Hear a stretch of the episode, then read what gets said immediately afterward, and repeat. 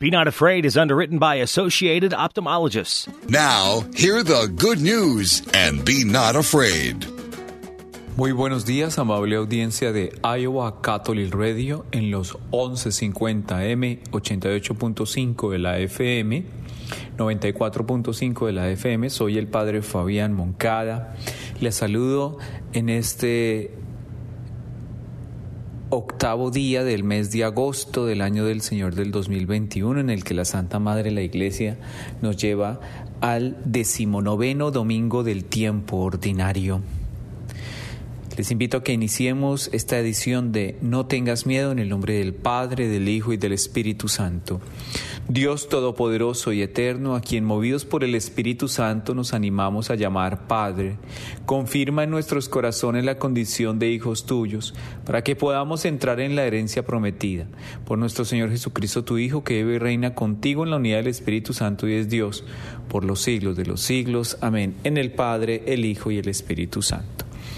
Tenemos una liturgia de la palabra muy, muy hermosa en el que Dios nos viene como, como hablando, como narrando y describiendo de una forma tan hermosa quién es el pan de vida y qué trae para nosotros y qué apropiado es en este tiempo en el que hay tantos uh, alimentos eh, que carecen de de nutrientes, hay tantos apetitos en el mundo hacia lo material, menos hacia lo espiritual hacia lo, lo, lo, que genera la misma concupiscencia que, que, de verdad algo más profundo, más llevadero, más trascendental como son las cosas de Dios.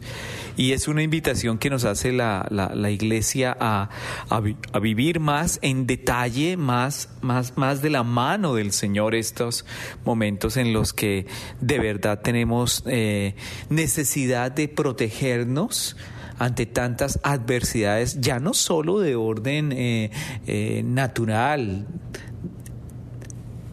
también en el ámbito espiritual y ahora en el ámbito de la salud, desafortunadamente.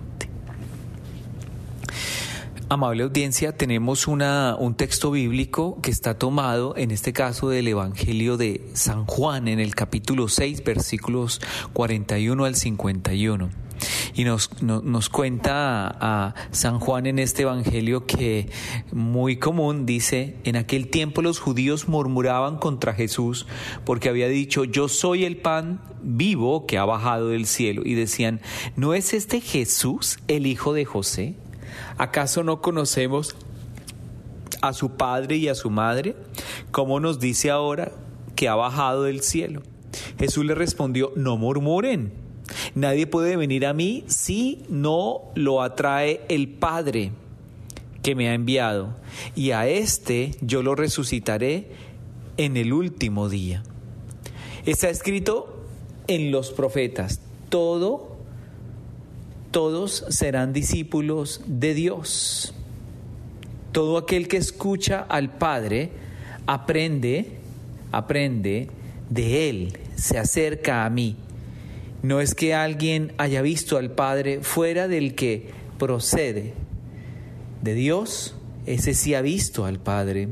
Yo les aseguro, el que cree en mí tiene vida eterna. Yo soy el pan de la vida. Sus padres comieron el maná en el desierto y sin embargo murieron. Este es el pan que ha bajado del cielo para que quien lo coma no muera. Yo soy el pan vivo que ha bajado del cielo, el que coma de este pan vivirá para siempre. Y el pan que yo les voy a dar es mi carne para que el mundo tenga vida. Muy elocuente, muy diciente nuestro Señor.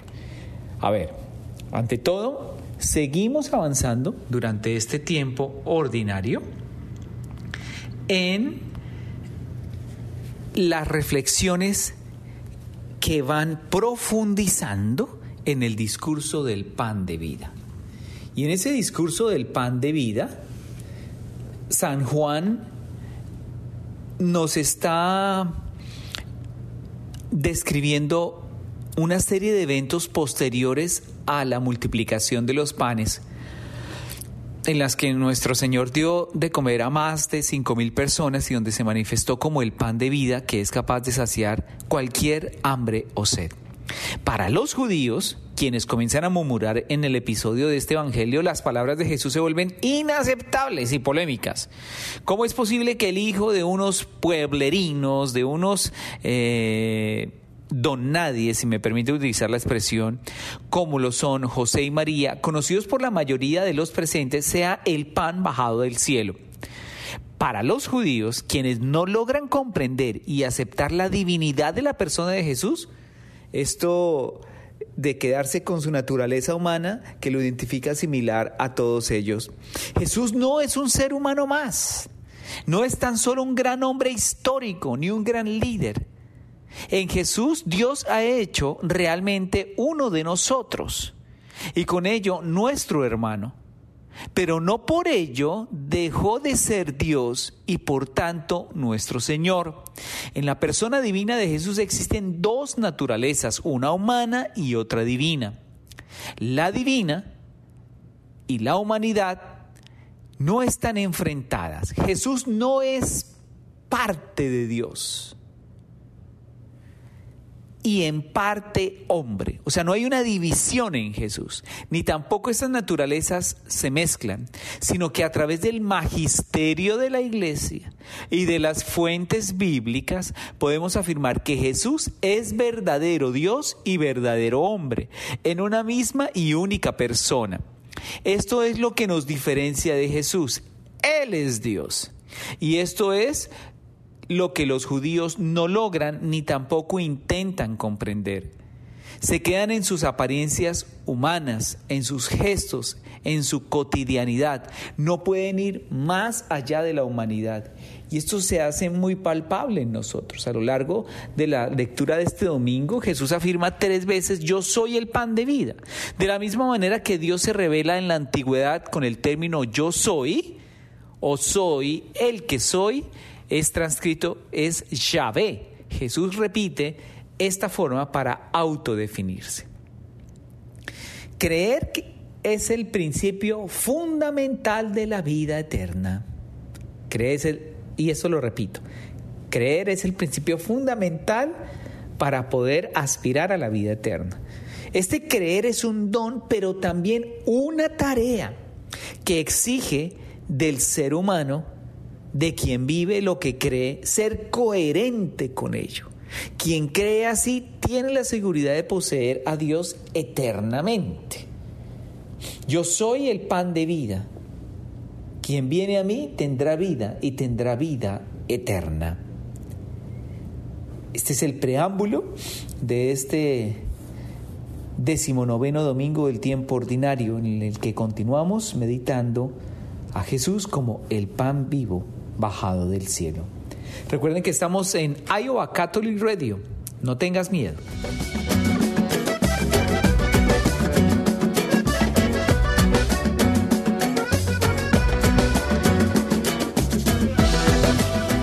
Regresamos a esta edición dominical de No tengas miedo a través de Iowa Catholic Radio.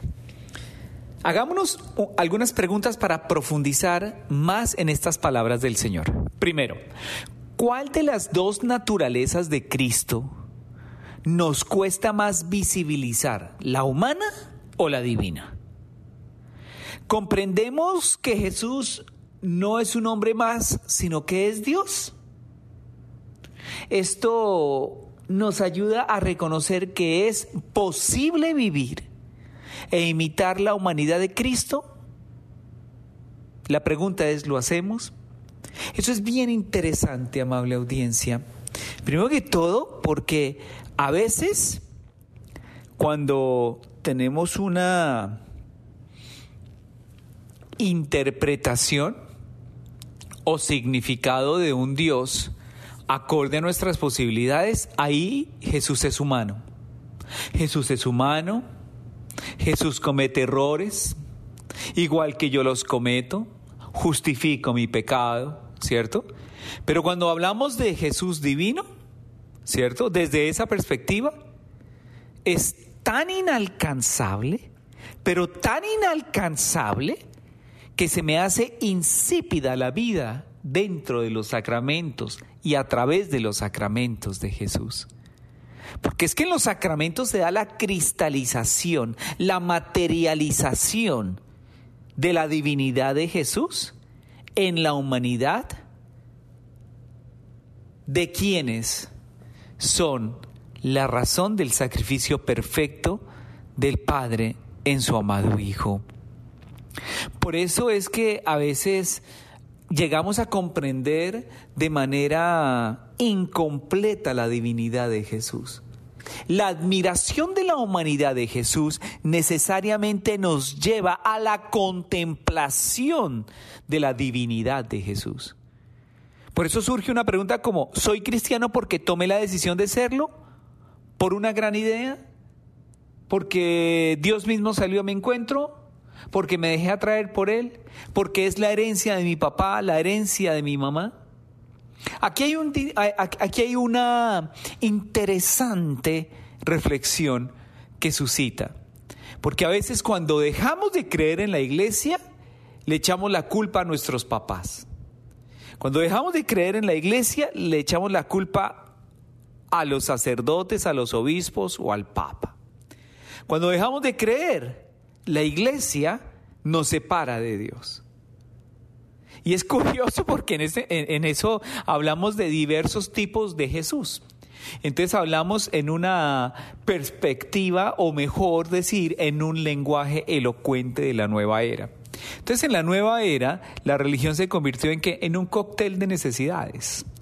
Yo tomo lo que a mí me interesa. Un día me interesa Jesús místico, otro día me interesa Jesús humano, otro día me interesa Jesús misericordioso, otro día, otro día me, me conviene más un Jesús que no pregunte tanto, de que me permita vivir mi fe desde el yo soy así, el yo no tengo por qué cambiar, eh, eh, todos tienen que cambiar, la iglesia tiene que cambiar, la iglesia tiene que modificar sus, sus, sus parámetros. La iglesia tiene que renunciar a sus dogmas y la iglesia tiene que desestructurarse.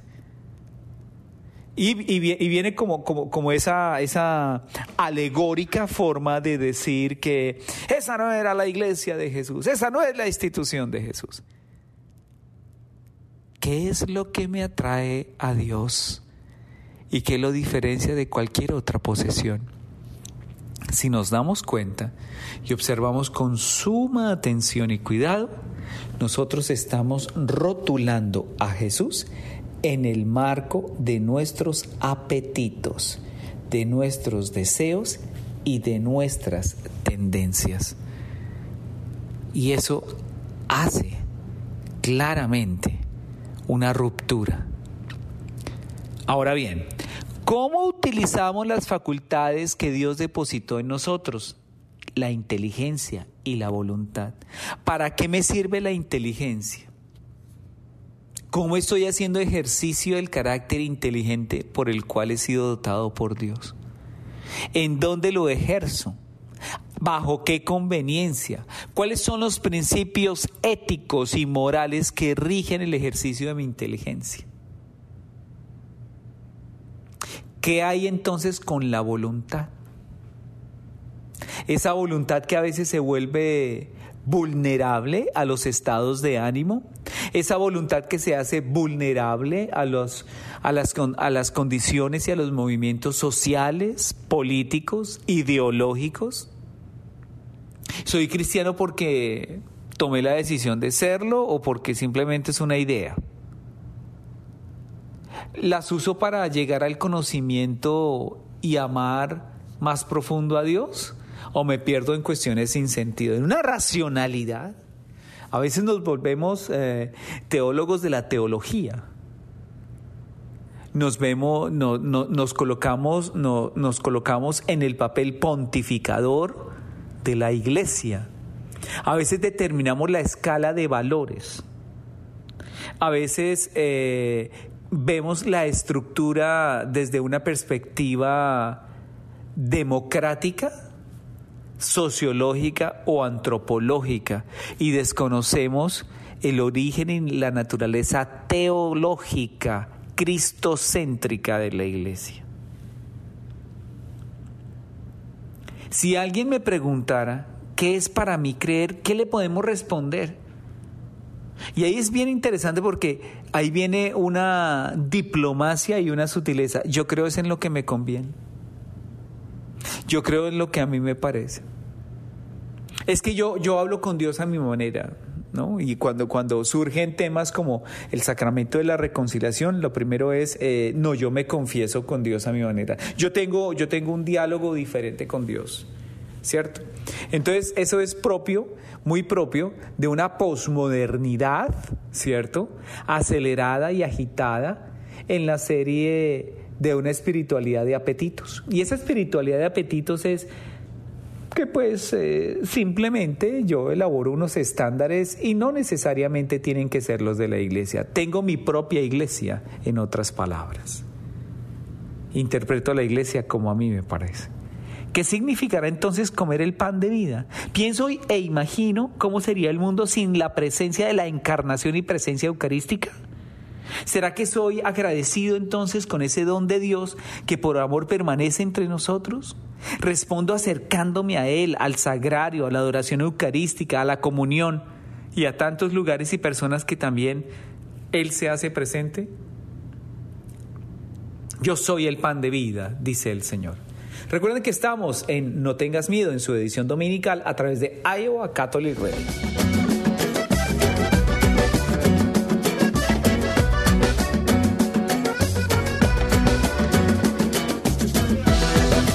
Regresamos a esta edición dominical de No tengas miedo a través de Iowa Catholic Radio. Yo soy el pan de vida. ¿Qué le digo o qué le decimos a Dios en la oración? Es que orar es responderle al Señor que nos habla primero. Estamos queriendo escuchar su palabra salvadora. Esta palabra es muy distinta a lo que el mundo nos ofrece. Y es el momento de decirle algo al Señor. Decirle, Señor, tú eres el pan de vida. Gracias por elegir esta forma.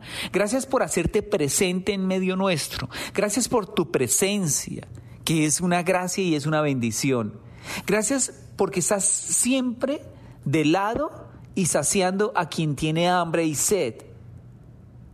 Gracias por tomarnos de la mano en tu amor y en tu ternura. Que tú seas nuestro aliento, Señor, que tus palabras, tus gestos, tu ser, colmen todos los espacios de nuestra existencia, de nuestro corazón y de nuestra vida. Que no nos confundamos con alimentos o apetitos terrenales que se nos presentan, muy atractivos, pero no saludables. Señor, también queremos ser pan para aquellos que tienen hambre de justicia, hambre de verdad. Queremos ser pan para los pobres y los oprimidos. Queremos ser pan para los enfermos y los abandonados. Queremos ser pan al igual que tú. Y eso significa vida. Tú, Señor, eres el alimento que conforta el alma, que aumenta nuestras fuerzas y alegras nuestro corazón. Señor, que nunca dejemos de alimentarnos de ti que nunca dejemos de alimentarnos de ti. Que nunca. ¿A qué nos podemos comprometer en este domingo? Mis hermanos, nos debemos comprometer a ser testimonio de hijos e hijas del pan de vida que baja del cielo.